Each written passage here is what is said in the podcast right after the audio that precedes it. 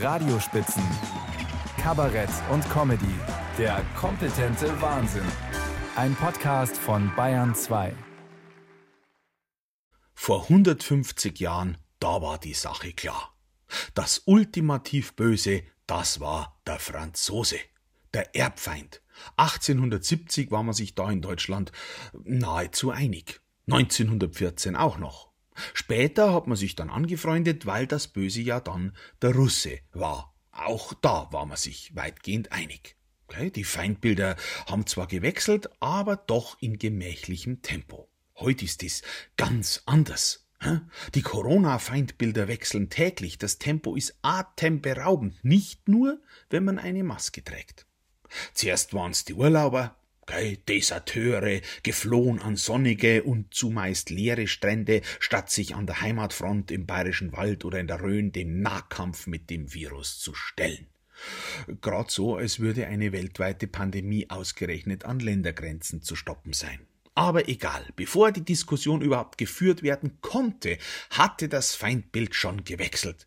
Eine 26-jährige angebliche Superspreaderin in Garmisch war über Nacht zum Monster mutiert. Ein Haberfeldtreiben ungekannten Ausmaßes war bereits im Gange.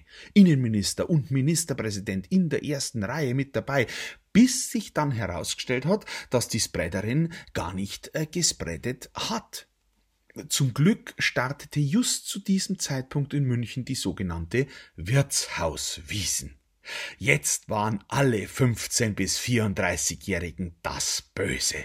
Glücklich jene, die schon 35 sind, gell? die gehören nicht mehr zu jenem verabscheuungswürdigen Mob, der die Frechheit besitzt, doch glatt zu feiern. Gell? Dass sie dabei angeheizt wurden von allerlei Anzapfschlägel schwingenden Promis im Trachtengewand und einem Medienhype gewaltigen Ausmaßes rund um die Nichtwiesen 2020, geschenkt. Konnte ja keiner ahnen, dass die vereinten O-Zapft ist Rufe, die letzten Samstag werbeträchtig durch die Stadt halten, von manchen böswillig als Aufforderung zum Trinken missverstanden wurden.